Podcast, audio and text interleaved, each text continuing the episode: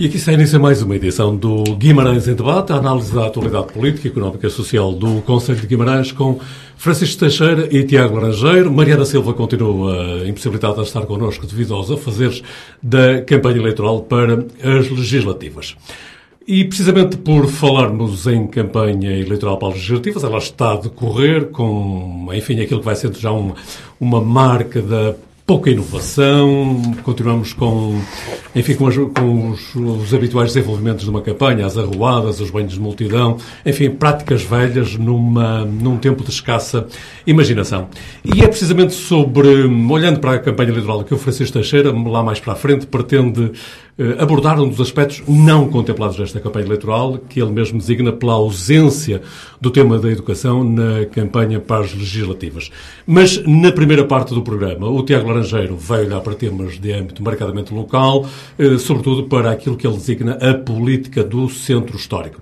Ora, são estes os temas uh, que propomos para a edição de hoje do Guimarães em Debate, este tempo de liberdade quinzenal através do Jornal de Guimarães. Estamos em direto no Facebook, na página do Jornal de Guimarães, e nos próximos dias podem continuar a seguir-nos através das diferentes plataformas eletrónicas deste jornal.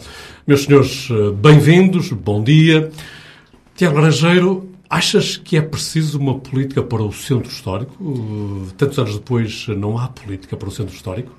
Eh, bom dia a, quem nos está a ouvir em direto. Uh, António, uh, a política para o centro histórico é uma coisa que sempre existiu, quer por ser uma política ativa, quer por ser uma política mais passiva e ausente, que é aquilo que eu, que eu, estou, que, que eu trago aqui hoje.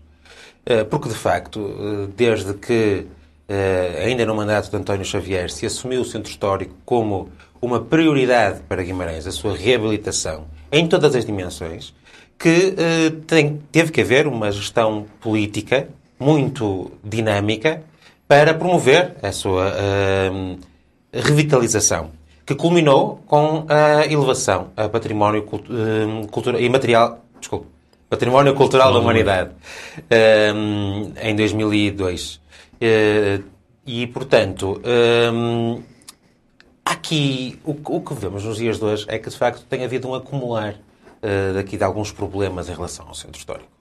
Há, tem vindo a acumular as queixas dos moradores, Uh, queixas sobre o ruído, sobre sentimentos de insegurança, sobre dificuldades de, de coabitação com estabelecimentos de hotelaria e restauração, Há também queixas dos comerciantes e há muitos sinais de, de facto, de desorientação política. Estas queixas, muitas delas não são novas, mas têm vindo a subir de tom. E este tema tem ganhado proeminência. Um, e, de facto, aquilo que nós vemos, se olharmos objetivamente, qual é que foi, ao longo dos anos, o principal instrumento da Câmara Municipal para intervir no Centro Histórico? Era, inicialmente, o GTL, que depois passou a divisão do Centro Histórico. Ora, esta divisão do centro histórico, um sinal, de facto, da ausência de uma política para o centro histórico, é que esteve sem chefia uh, da divisão desde 2007 até o final de 2021. E um outro sinal também é que Guimarães assumiu o desígnio de alargar a candidatura, eh, a classificação da, área classificada para Património eh, Cultural da Humanidade à zona de Couros e a estrutura de missão encarregue de coordenar a candidatura terminou funções em setembro.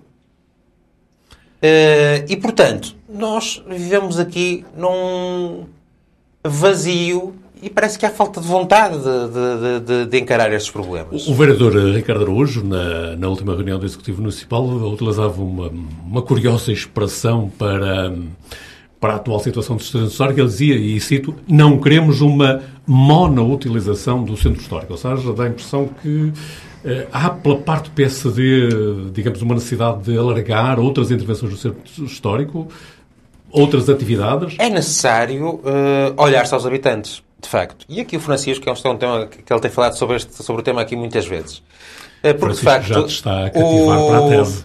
O, não, não, não, não se trata disso, não se trata disso. É que um centro reabilitado e, o, aquele conjunto edificado só tem significado um, com todo o. não é só pelas pedras, é essencialmente pela história que carrega. E a história são as pessoas, tanto ou mais do que as pedras. E, de facto, os dados apontam, sinalizam, que estamos a perder, divisão, a perder população no centro histórico há muitos anos. Hum, todos nós temos falado disto, mas, de facto, aquilo que o Ricardo Araújo dizia é bem verdade. Nós não sabemos, em concreto, ouvem-se muitas coisas, mas não há dados concretos do conhecimento público sobre quantas pessoas vivem no centro histórico, quais as características sociodemográficas dessas pessoas, são idosos, são jovens, são famílias com crianças, é uma grande mistura. Quantos imóveis são para habitação permanente? Ou quantos até são de alojamento local, aquela terrível praga na expressão do, do Francisco Teixeira? Isto não é, não é conhecido. Tiago, eu penso que há cerca de dois anos, quando se debateu a questão do IMI no centro histórico, a isenção, nessa altura não foi feito um levantamento. Um levantamento do edificado. Mas não tanto desta caracterização nem um estudo socioeconómico. Vamos e vou-lhe dar um exemplo. Uh, por exemplo, a questão do alojamento local. Nós não sabemos quantos uh, edifícios de alojamento local existem no centro histórico. Sabemos aqueles que estão no Registro Nacional de Alojamento Local, mas muitos deles não estão ativos.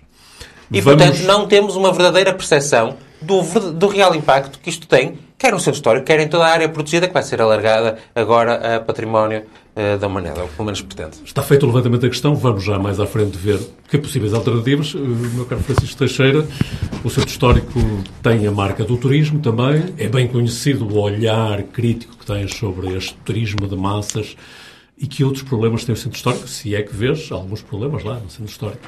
Eh, turismo de massas e ser de massas, porque existe uma coisa pode parecer um palavrão, um oxímoro, uma contradição nos termos, mas há um turismo de, ma há um turismo de massas rico, não é?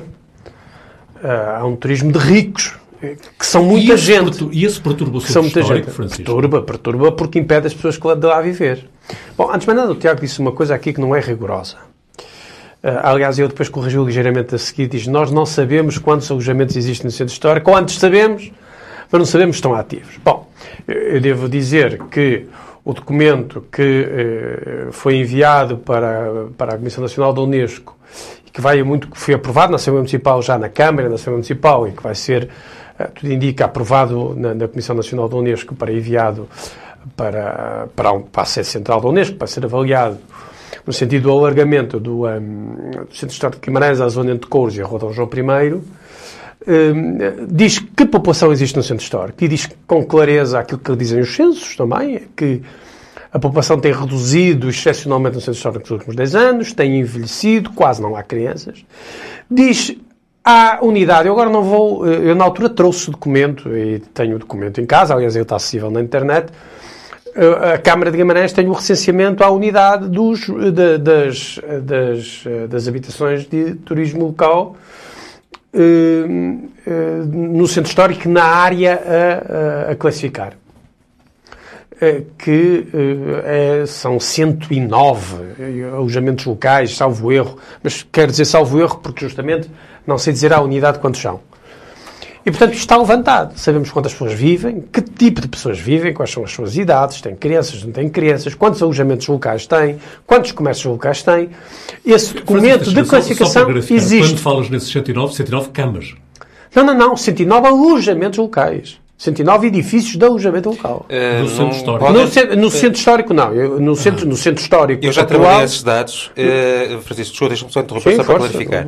Se tivermos um prédio com quatro apartamentos, todos, todos eles dedicados a alojamento local, são, são quatro, quatro, alojamentos locais. Bom, uh... essa, ou podem ser quatro, ou pode ser assim, um. é um número que... É um número impressionante. É um número verdadeiramente impressionante. Eu não estou a falar só na zona classificada já, na zona classificada e na zona a classificar. Na zona tampão. Na zona, não, na zona a classificar. Na zona a classificar. Uh, expressamente. E estes números foram, eh, foram discutidos e, eh, enfim, passa a publicidade, ou autopublicidade.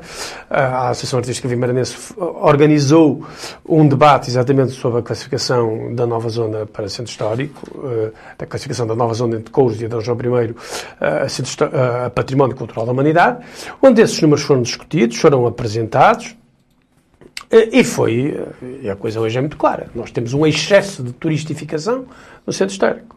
Temos um déficit de população no centro histórico. Temos justamente uma monocultura industrial no centro histórico, que é o, que é, que é, que é, que é o turismo, não é? com, uh, enfim, com, com, com, as suas agregações económicas uh, óbvias, não é? A restauração, o alojamento, etc. E, é, e este é o principal problema do centro histórico. O centro histórico da zona a classificar é que uh, daqui a 10 anos já não viva ninguém no centro histórico. Portanto, eu, eu não percebo sequer bem uh, o que é que o PSD uh, eh, pretende com isto. Porque, por exemplo, se o PSD me dissesse vamos proibir o alojamento local do centro histórico, como fez, por exemplo, o ex-presidente da Câmara de Lisboa, Fernando Medina, um ano antes de perder as eleições, relativamente a alguns bairros tradicionais, em Lisboa, bom, eu até entendia, porque eh, de facto há um excesso de alojamento local no centro histórico que desertifica o centro histórico, que impede a fixação das pessoas lá, que encarece a habitação, que impede os jovens que têm, eh, ao procura dos primeiros empregos, que têm menores rendimentos, que as pessoas já mais entradas na profissão, passa a expressão, e que, portanto, dificulta que se crie uma massa crítica demográfica eh, naquela zona, transformando o centro histórico eh, numa, enfim, numa, num museu a céu aberto, ou numa zona turística a céu aberto. Que não é um exclusivo de Guimarães, é preciso que isto fique claro. Quer dizer, este problema da gentrificação, da turistificação e da museologização dos centros históricos não é um exclusivo de Guimarães, mas eu pensava que justamente o PST viria dizer: não, não, nós temos que habitar o centro histórico, temos que construir no centro histórico, temos que recuperar a preços controlados ou sem taxas de espécie nenhuma no centro histórico, temos que impedir a abertura de alojamento local no centro histórico, temos que impedir a abertura de mais restaurantes no centro histórico, é? de mais cafés no centro histórico mas não, mas eu não percebo bem, quer dizer. E vamos, uh, vamos, eu, eu, eu, devo mas aqui confessar, a questão então é. Devo confessar, devo confessar que não sei bem. Agora, só, só para terminar, sim, sim. existe um outro problema que, que, que, era muito forte e que agora está a deixar de ser, que era justamente o conflito entre a alta taxa de utilização turística uh, do centro histórico e de atividades para turísticas, ou seja, atividades sobretudo culturais, sobretudo dirigidas a turistas, e as pessoas que habitavam no centro histórico. Bom, esse problema começa a deixar de existir porque deixa, começa a deixar de, de, de, de existir gente a viver no centro histórico. Um, e, uh, e, era, do meu ponto de vista, isto que tinha que se, que se deitar mal. Vamos ver se o Tiago te ajuda a, a perceber. A... Há, há uma coisa só, Tiago, deixa-me só dizer aqui mais uma coisa, que isso já foi claro no, no discurso do vereador Ricardo Araújo, que nos temos vindo a reportar, é a história da pedonalização do centro histórico, que continua adiada e que o PSD acha que é fundamental.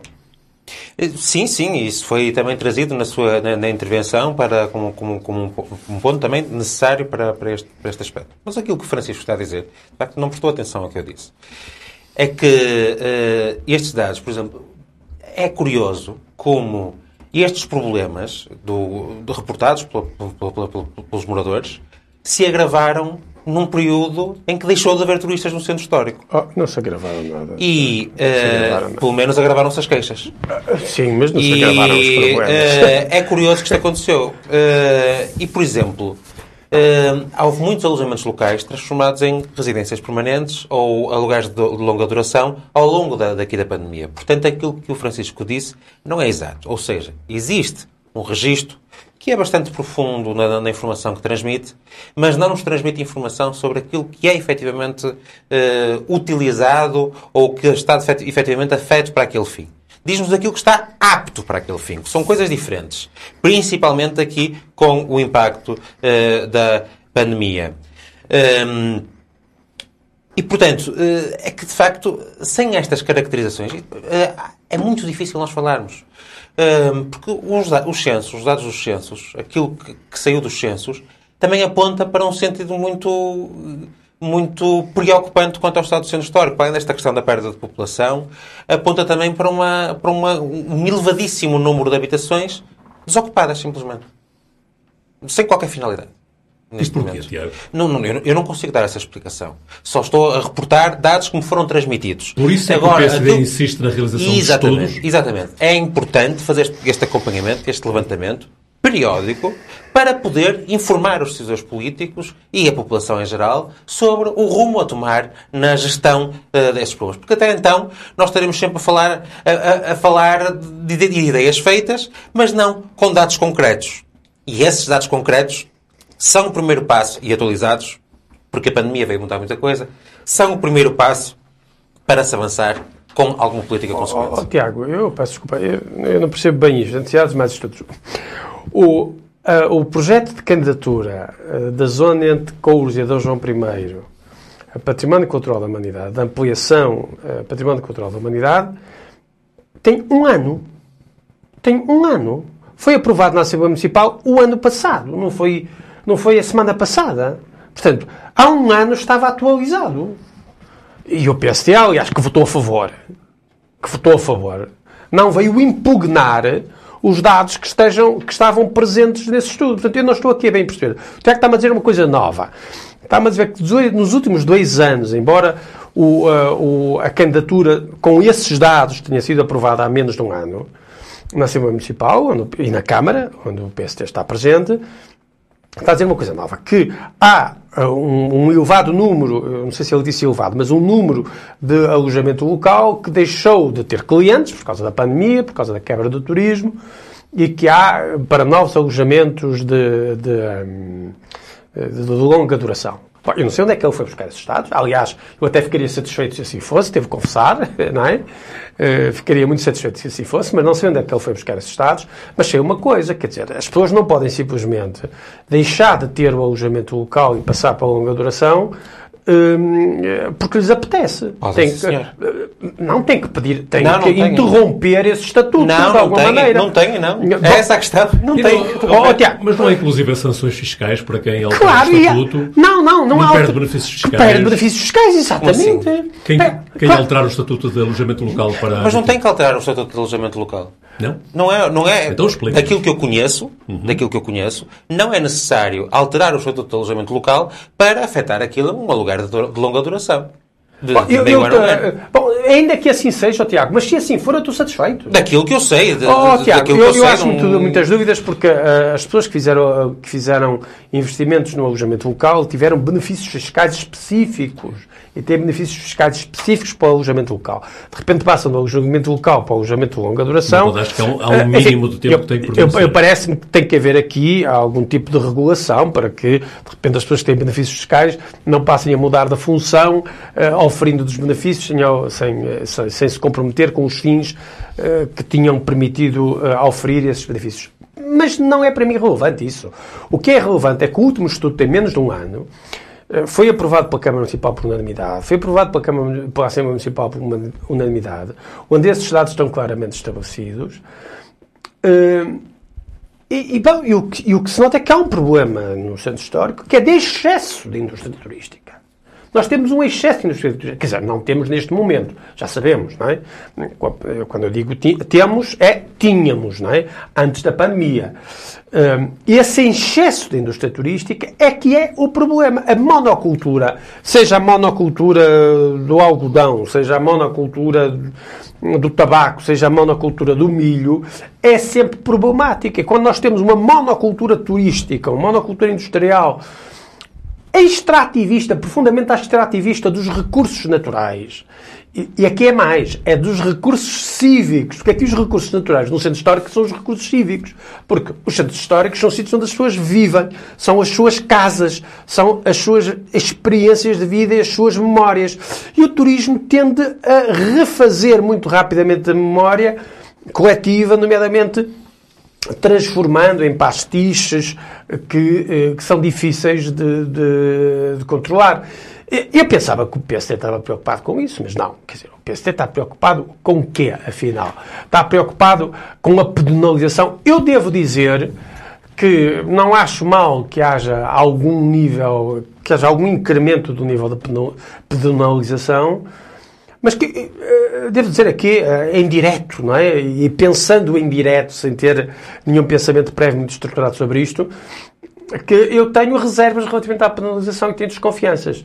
Porque a penalização, regra geral, vai a par justamente do acentuar da turistificação e da gentrificação. porque, uh, com limites, com cuidado, eu acho que as pessoas devem poder aceder aos sítios onde vivem e, e aceder através do automóvel. Não da mesma maneira na Avenida de Londres como uh, na Rua da Rainha, bem entendido, mas uh, com cuidado isso deve poder ser feito. Ou seja, as pessoas que vivem ali Sim, Francisco, mas devem as poder notícias que saíram da reunião Sim, de Câmara demonstram de toda a parte uma sensibilidade para essa mesma questão que tu estás, que tu estás a falar. Sim, mas eu não estava a na reunião de Câmara de fazer uma, eh, essa eh, coisa com cuidado e permitindo esse acesso Sim, mas eh, eu- em certas condições. Mas isso é algo que já está previsto pela própria Câmara Municipal. Mas que está O prometido há quanto tempo? O Presidente Domingos Bargança lembrava que isso não avançou devido à pandemia. Talvez não seja também muito fácil de compreender que é que uma- qual é a relação entre uma coisa e outra, não é? Portanto, o acesso ao automóvel está previsto, condicionado, obviamente. Só que atualmente ele não está condicionado. Não está condicionado, eu acho que dizer, nós temos um grande trânsito, um trânsito imenso no centro histórico de Guimarães, no centro histórico, não nas nove da zona classificada. Francisco, não é nada agradável estar sentado numa esplanada da Oliveira a levar com o barulho dos carros e das motos Eu diria que não é nada agradável estar sentado numa esplanada de Oliveira com hordas de pessoas de bandeirinhas e telemóveis a passar. Eu, dizia, eu diria que isso não é nada agradável. Também não é, Eh, tá- não é nada agradável. Ah, agora, se, se o trânsito for para servir aquelas populações locais, eu acho que é preciso ter isso em conta. Eu, eu, eu não sou capaz de discriminar neste momento qual é a medida desse trânsito.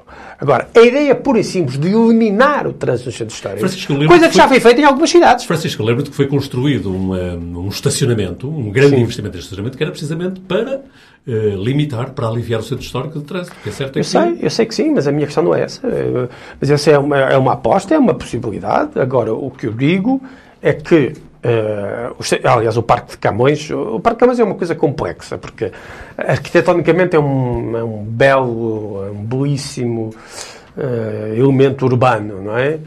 Eh, acho que é de enorme utilidade para aquela, para aquela zona. Mas uh, uh, não sei se já chega, se é suficiente, não é? Porque uh, para quem como eu uh, trabalha no centro da cidade, é muito difícil hoje estacionar no Parque Camões. Se eu quiser estacionar no Parque Camões de manhã, já quase que não consigo. Agora já não é, agora já é fácil. Agora a já é da fácil. altura que começou a ser cobrado outra vez, isso era quando eras completamente livre. Agora não, agora não, não, não é, não é assim tão fácil como isso. Eu também sou. Não, não, não, não é assim tão fácil como isso. Não, o que eu quero dizer é que esta ideia de, de transformar os centros históricos em centros comerciais a céu aberto, que é para isso que, do meu ponto de vista, progride, faz progredir a pedonalização integral. Integral. Não quer dizer que não possa haver e não deva haver um certo nível de pedonalização. É, do meu ponto de vista, arriscado. Arriscado eh, no sentido em que pode contribuir justamente para a turistificação. Eu percebo, as pessoas têm uma, uma relação neste momento um pouco externa com, com o centro histórico, as pessoas querem ir passear para o centro histórico. Mas para além de ir passear para o centro histórico, nós temos que viver no centro histórico ou temos que ter gente que viva no centro histórico. Se não pudermos viver nós, que vivam outros, não é? Ah, Bom, impede igualdade, que não sejam só os ricos, que é uma das coisas que me preocupa mais, é que justamente sejam os ricos a viver no centro histórico, não é? Que haja um centro histórico em que só os ricos é que têm acesso a eles ou os turistas eh, eh, com grande qualidade ou qualificação económica. E ehm, eu acho que era este problema que era preciso ter em conta. E isto vale para o centro histórico hoje e vale para o centro histórico, eh, se tudo correr bem, que será centro histórico também, eh, eh, a ampliar de couros à Rua da João I, que, que, que não é uma zona de grande densidade demográfica, como toda a gente sabe, não é?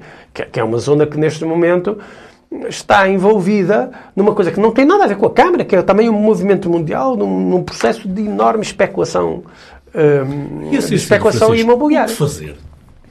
Bom, eu, Em duas palavras, em duas ideias. Olha, eu proibia o alojamento local. Como foi proibido noutras cidades. E a Câmara pode proibir o alojamento local. Novos alojamentos locais. novos alojamentos locais, evidentemente, os que estão, os que estão licenciados, nada a fazer, há contratos, há que os cumprir. Eu proibia o alojamento local. Eh, isentava de todos, eh, integralmente, de todas as taxas municipais, impostos municipais, que tivessem a ver com a construção e reconstrução da habitação para preços a custos controlados ou alugueres para jovens ou alugueres a custos controlados também. Facilitava tudo que fosse a, a, a, a fixação de jovens e de populações sem, sem, sem, grandes, sem, grandes, sem grandes possibilidades económicas. E, e impedia também uma outra coisa, que era a mudança de funções. Quer dizer, ver casas onde sempre havia pessoas, de repente vira tudo restaurantes. Isto não pode ser.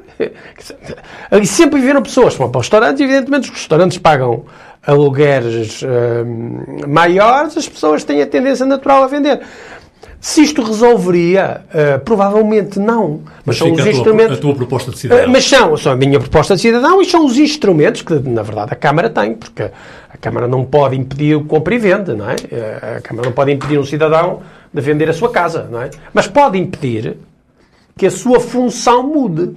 Que a função de habitação mude para, para a função comercial. Já se tornou claro. Vamos ouvir Tiago Laranjeiro quatro propostas aqui, em direto, do Francisco Teixeira. E eu, Subscreverias? Uh, sim, porque são quase precisos verbos daquilo que são as propostas do PSD para a área da habitação. Não foi ontem uh, à noite eu estive a ver. Não, não, não foi. Mas é por acaso ainda no último programa falamos delas aqui. Sobre a eliminação das taxas para a habitação uh, e de uma série de outras propostas. portanto, são coincidentes, em grosso modo, com aquilo que o PSD propôs ainda nas últimas eleições. Portanto, quanto a essas soluções, estamos de acordo. Não só para o centro histórico, mas para uh, todo o território de, de, Guimarães. E o que é que acrescentavas mais?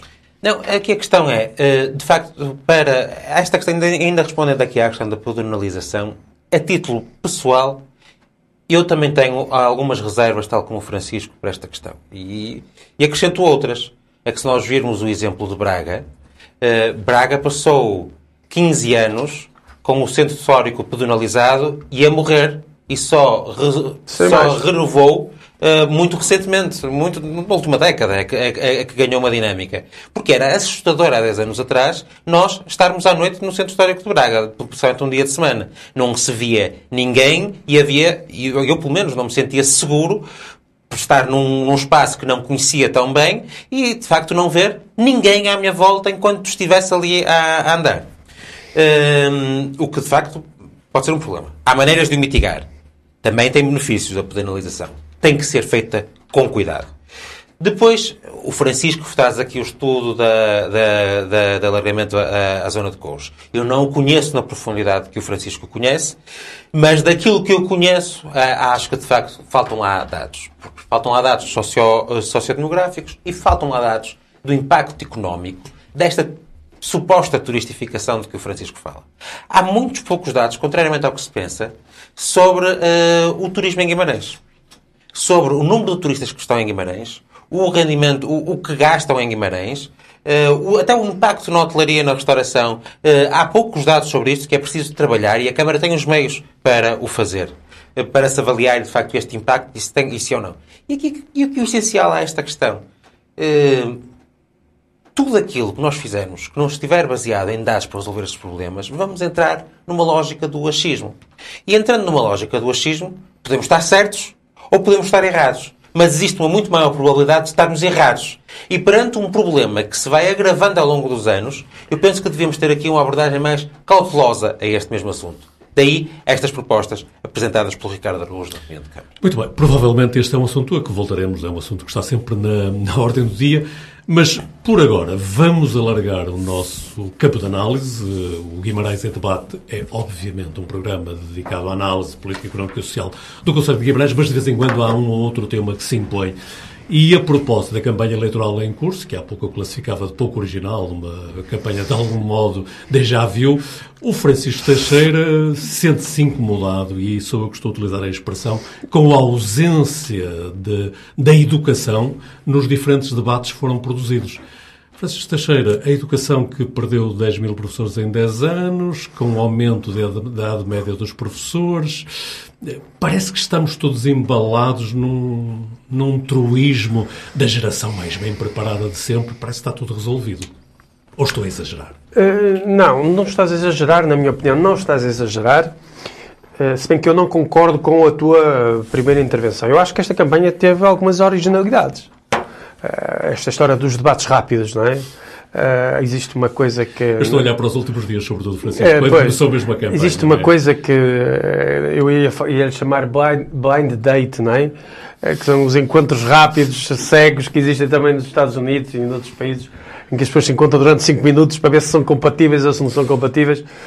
Eu acho que estes debates rápidos, de 20 minutos, 30 e tal debates, foram uma originalidade na política Mas a educação não, não entrou nesses eh, Não, a educação não entrou nesses debates e foi uma má originalidade. A questão é esta, quer dizer, uma coisa pode ser original e pode ser má. Não é, não é só por ser necessariamente ser original uh, que é boa. Primeiro, a educação não entrou. Essa, essa é, é, é, é a questão fundamental.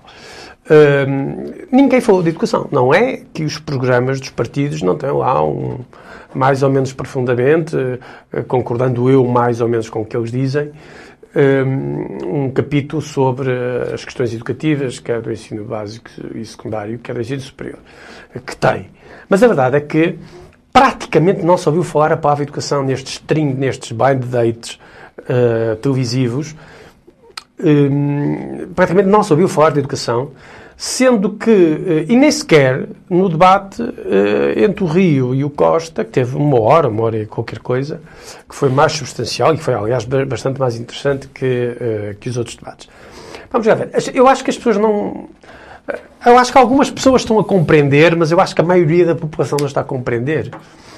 Como tu disseste, no, nos últimos 10 anos, abandonaram a carreira, se quisermos. Deixaram pessoas que se estavam habilitadas a ser professores, mas deixaram de querer ser professores, de querer uh, apostar na profissão de professores, uh, 10 mil, uh, 10 mil professores. Uh, e teremos nos próximos 10 anos, sensivelmente, reformar-se-ão sensivelmente entre 50, 40 e 50% dos professores existentes. E, portanto, nós temos que nos próximos 10 anos, praticamente uma geração inteira de professores vai sair do ensino básico e secundário. Aliás, este fenómeno também se manifesta no ensino superior, de maneira não tão acentuada, mas também se manifesta no ensino superior, o que também nos vai pôr uh, graves problemas. Mas fixemos-nos no, no básico e no secundário. Ora, se nós nos próximos 10 anos temos quase 50% dos professores a reformarem-se, se temos uma manifesta ausência de oferta de professores, as pessoas não querem neste momento ir para professores. Os cursos de formação de inicial de professores nas universidades estão uh, uh, vazios. Um, temos aqui um problema de uma enorme gravidade. É que daqui a 10 anos, não falta muito, ao contrário do que às vezes os mais jovens pensam, 10 anos passam no estande, daqui a 10 anos corremos o risco de não ter professores. E, no entanto, e, no entanto ninguém fala. Silêncio absoluto. Uh, ah, um, silêncio absoluto, ou do ponto de vista da economia global, da, da economia global do, eh, da, da campanha Silêncio. Eh, Curiosamente, no, no, chamado debate das rádios, as moderadoras tentaram introduzir o tema, mas, não, mas não funcionou. Não, não funcionou. Não responderam. Não, não, pegaram. Isto põe um problema gravíssimo. É que quando não houver professores daqui a 10 anos, como é que isto se resolve? Isto se resolve-se arranjando pessoas que vão poder dar aulas com habilitações quer científicas, quer pedagógicas, inferiores às que existem hoje.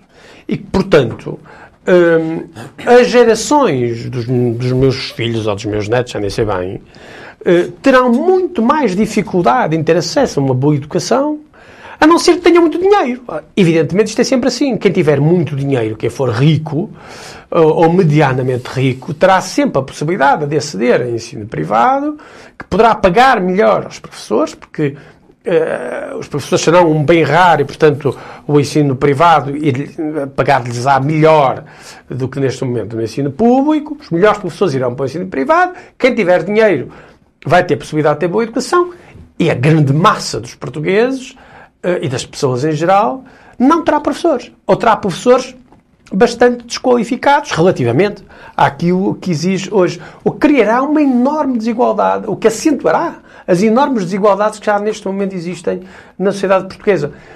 E, portanto, é para mim absolutamente surpreendente e estranho que de facto não haja tempo na, na cabeça, na, na, disposição mental, política e psicológica de, de, dos principais líderes partidários para este debate, que é um debate absolutamente estrutural. Só, só termino dizendo assim, eu percebo que a questão da saúde, não é? A questão da morte é uma questão binária, não é? Ou se está morto ou se está vivo. Embora a expressão exista, ela não tem conteúdo uh, fáctico, não é? Não existe pessoas meias mortas nem meias vivas, não é? Se está morto, está vivo. E, portanto, é- essa questão do estar morto ou estar vivo, ou seja, a questão da saúde, assusta muito mais e é muito mais emergente e urgente que, que a educação. Justamente porque na educação eh, a questão não é binária. Não é estar bem educado, não é estar educado ou não educado. É estar-se educado, mal educado, muito bem educado, muito bem preparado, muito mal preparado. E como esta questão não é binária, atravessa uma, uma paleta de cores, de possibilidades diferentes, as pessoas têm menos sensibilidade, uh, digo os eleitores em geral, as pessoas em geral, acham que é menos grave, que se pode sempre atirar para a frente uh, este, a resolução deste problema. O problema é que, quanto mais se atirar para a frente a resolução deste problema, mais, uh, um, mais dificuldades e mais se cavarão as desigualdades sociais. Em grande parte não se falou da educação. E termino assim, dando aqui uma deixa ao, ao Tiago. Como também não se falou da cultura, como se também não falou da Europa, como se também Sim. não falou da defesa. Porquê? Por causa do modelo dos debates. É evidente que os, que os debates se transformaram num grande espetáculo televisivo, não é? Eh, Este- estes debates de boxe rápido levaram muita gente a ver os debates. Mas estes debates de boxe rápido não permitiram que os assuntos se aprofundassem verdadeiramente. E isso é uma perda. Ou seja, o espetáculo televisivo sobrelevou a profundidade de análise dos assuntos que interessam aos portugueses e isso, do meu ponto de vista, é altamente Ou problemático. seja, no, no debate político também entramos na era do fast. É, exatamente fast. aquilo que eu disse. O blind date Mas ou o já é há fast muito date. tempo, não tem, a ver date. com, não tem a ver com aquilo Meu que... Tiago Laranja, Fast tivemos day, aqui não. as reflexões de alguém muito ligado à educação, Sim. um pensador de educação, e agora temos as reflexões de alguém que ainda é, mas daqui a algum tempo ainda será mais cliente da educação, porque tem os filhos a crescer, não é? Certo, certo. E Isso são, são, estão, estão na- no pré-escolar. Ahm, coisa que, aliás, o PSD pretende a universalização das creches de pré-escolar dos 6 aos 5 anos. E concluído este tema de antena de campanha eleitoral, Tiago, Não, não, estamos num debate sobre as legislativas, não é? E, de facto, Sobre há a aqui, duas, da educação. há aqui duas questões. Uma, eh, aquela mais lateral, sobre se este modelo serve ou se não serve. Eu acho que qualquer modelo que potencie o envolvimento dos cidadãos e um maior conhecimento dos cidadãos sobre aquilo que está a passar é sempre positivo. E este modelo de debates, de facto, trouxe grandes audiências aos debates, como já não víamos há muito tempo. Audiências, E mas não isto- conhecimento, Tiago. Oh, Nada a oh, oh, confundir. Francisco, claro que não. É Muita assim, audiência, nenhum por alguma conhecimento. coisa, alguma coisa é sempre melhor do que nada. E saíram sempre melhor esclarecidos do que entraram naquele debate. Oh. Podem ter saído mais confusos, mas tiveram oportunidade, mas tiveram oportunidade para que eh, os candidatos apresentassem as suas ideias, melhor ou pior, isso depois já depende do, do nível da É a adequação. história dos best-sellers Claro que é, oh, de- best-sellers do lixo, não é? Quer dizer, Claro que é um modelo difícil e eu É um compreendo modelo o que que não permite dizer. analisar Mas tu nada. também estás a ter uma visão um pouco elitista sobre esta É matéria. elitista, é sim, elitista. sim, sim, sim, sim. Tens- é estás a ter é uma visão um pouco elitista sobre esta matéria, porque de facto o modelo de debates anterior, de facto aquilo que acontecia é que podiam ser extremamente esclarecedores à minúcia de todas as coisas, mas depois não chegavam a ninguém. E este é um outro problema que se entronca naquilo que, eu, que é a tua preocupação, que é o não chegar a ninguém.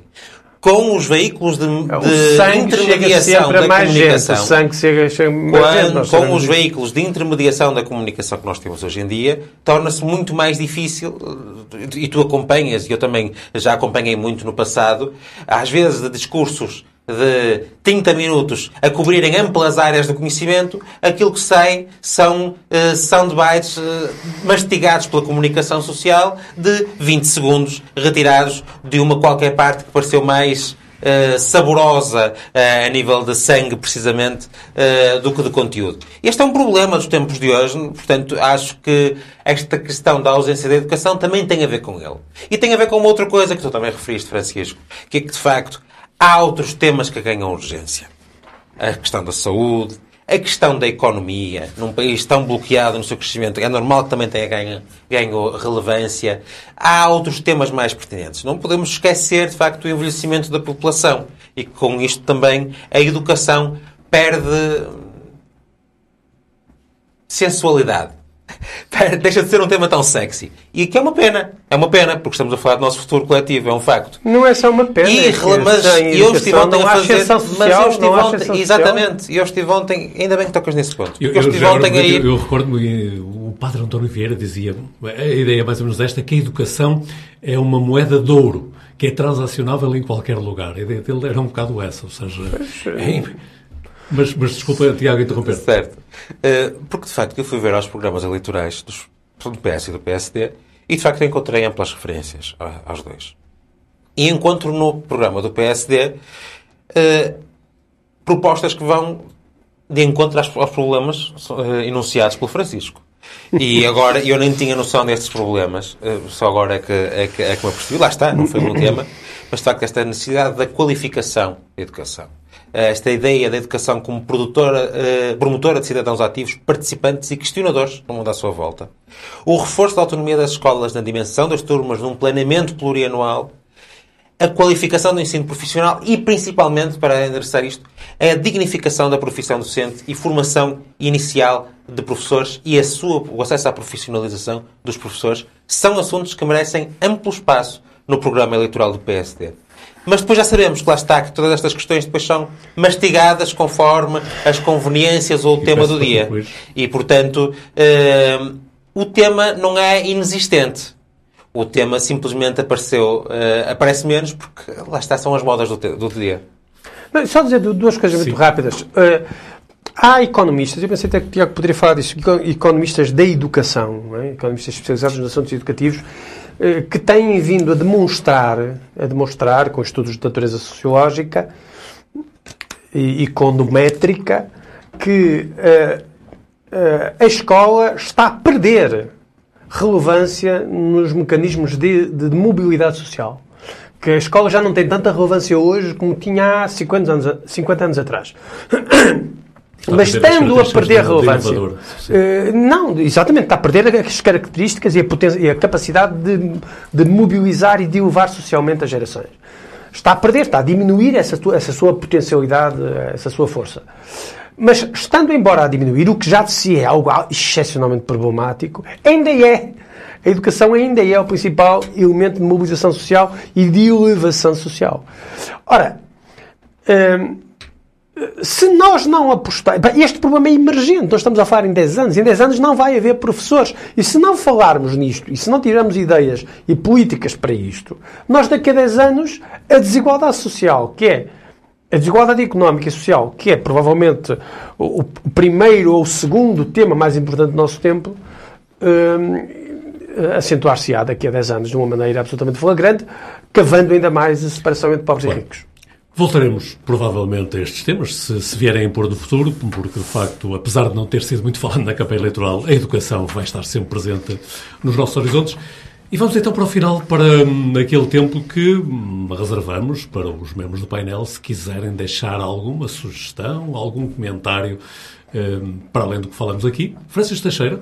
Não, eu trago um, e trago um que é de um, de um, dos principais economistas contemporâneos, que o, que o Tiago, portanto, até vai gostar, um senhor chamado Thomas Piketty, não é? Mas tem uma forte carga ideológica. Eh, não, o Thomas Piketty é, vamos já ver, não há, essa é uma das questões muito curiosas, é que não há economia sem carga ideológica. Claro, Quer dizer, eu, vou dizer isso, tu, isso, tu teres dito que o Tiago ia gostar. Sim, mas isso foi uma brincadeira, ele percebeu. O, não há economia, aliás, a economia nas universidades originariamente chamava-se economia política, por, nem sequer a ideia de que a economia é uma ciência pura, uh, tipo a física ou por, entre aspas, a matemática, a biologia, é uma coisa que já hoje não cabe na cabeça de ninguém que estuda a epistemologia da economia, não é? A maneira como se faz a economia. Mas regressando ao Piketty? Não, regressando ao Piketty, eh, justamente, a minha sugestão é de que, é de um, de um o Piketty tem dois grandes livros, o primeiro que foi um grande sucesso, que se chama O Capital no século XXI, que é uma, uma brincadeira, uma analogia com o Capital de Marx, não é? Um, que foi escrito no século XIX. Um, o Capital no século XXI, que, que, é justamente um texto, sobretudo, descritivo uh, daquilo que ele chama as sociedades desigualitárias. Um, e, e, o último livro do Piketty, tem dois anos ou três anos, chama-se justamente Capital e Ideologia.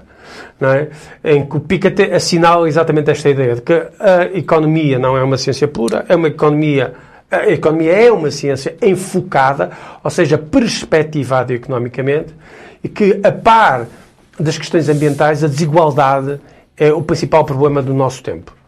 Que um, hoje os níveis de desigualdade estão aos níveis dos anos 20 e dos anos 30. Ou os níveis de desigualdade, não de riqueza absoluta. Claro que é desigualdade entre pessoas mais ricas, mas que hoje o mundo é tão desigual como era nos anos 20 e nos anos 30, ao contrário dos 30 gloriosos anos, dos anos 60 ou dos anos 50 aos anos 80, onde a desigualdade diminuiu abruptamente e de repente a partir, de repente, sabe, ou seja, a, a partir dos, dos Reaganomics não é? e do liberalismo, do ultraliberalismo de, da senhora, do Sr. Reagan e da Sra. Thatcher, a desigualdade está em grande ascensão e em grande progressão, em grande parte devido à dificuldade em taxar uh, os, uh, os, os, rendimentos uh, e os capitais. Tiago. Bem, uh, muito haveria a dizer, mas eu vou para. Então, trocamos isto tudo completamente e vou falar sobre os 10 anos da Capital Europeia da Cultura, de início da Capital Europeia da Cultura, que celebraram ontem. Uh, foi de facto uma experiência um, fabulosa para todos aqueles que a vivemos, uh, marcante. mas estava agora aqui a pensar que, de facto, reparem, nós estamos a fazer este programa um dia depois e nenhum de nós se lembrou do tema para uh, o debate. Uh, o que de facto será sintomático de que alguma coisa poderá estar a falhar. Na medida em que o impacto. Falta, falta fazer, haver um debate mais amplo sobre o impacto da capital europeia da cultura, o que ficou uh, e uh, o que transformou ou não em Guimarães. Uh, claro que são cidades diferentes, mas se olharmos principalmente para o Porto, um, que foi capital europeia em 2001, uh, eh, de facto o seu impacto teve um impacto transformador na cidade por completo. Um, e isto notou-se muito poucos anos depois. Apesar de haver sempre aquele problema da ressaca depois no, no, no, no final do evento, etc. Mas muito poucos anos depois a cidade voltou a ganhar uma dinâmica extraordinária uh, a nível cultural e muito maior do que aquilo que tinha antes. E em Guimarães? Este debate acho que é um debate que se impõe fazer o que ficou para além da memória, que também é um aspecto importante, mas para além da memória das pessoas que viveram aquele ano. E fica dele já feito o desafio, quer ao Francisco Teixeira, ao Tiago e talvez a Mariana, talvez é capaz de não supor isso, num próximo programa fazermos um balanço, uma reflexão sobre estes 10 anos da Capital Europeia de Cultura. Antes de terminar, o moderador do programa hoje vai abrir aqui uma exceção e também vai deixar aqui uma pequena sugestão. É um livro. Já não era sem tempo. Já não era sem tempo, Muito obrigado. É um livro pequenino, A Lanterna que Aquece o Mundo, um conto do Paulo César Gonçalves, um autor muito original que vai produzindo algumas coisas muito interessantes que deve ser lido. É, é a história de um cavalo de pau que, que acompanha o autor, como ele diz, desde o tempo em que usou fraldas de, de pano. É uma leitura que se lê rapidamente, mas que se regressa com redobrado prazer. E assim chegamos ao final de mais uma edição do Guimarães em Debate. Estamos em direto na página do Facebook do Jornal de Guimarães e nos próximos dias podem continuar a seguir-nos nas plataformas digitais do Jornal de Guimarães. Foi um gosto, continuação de bom sábado e de um bom fim de semana.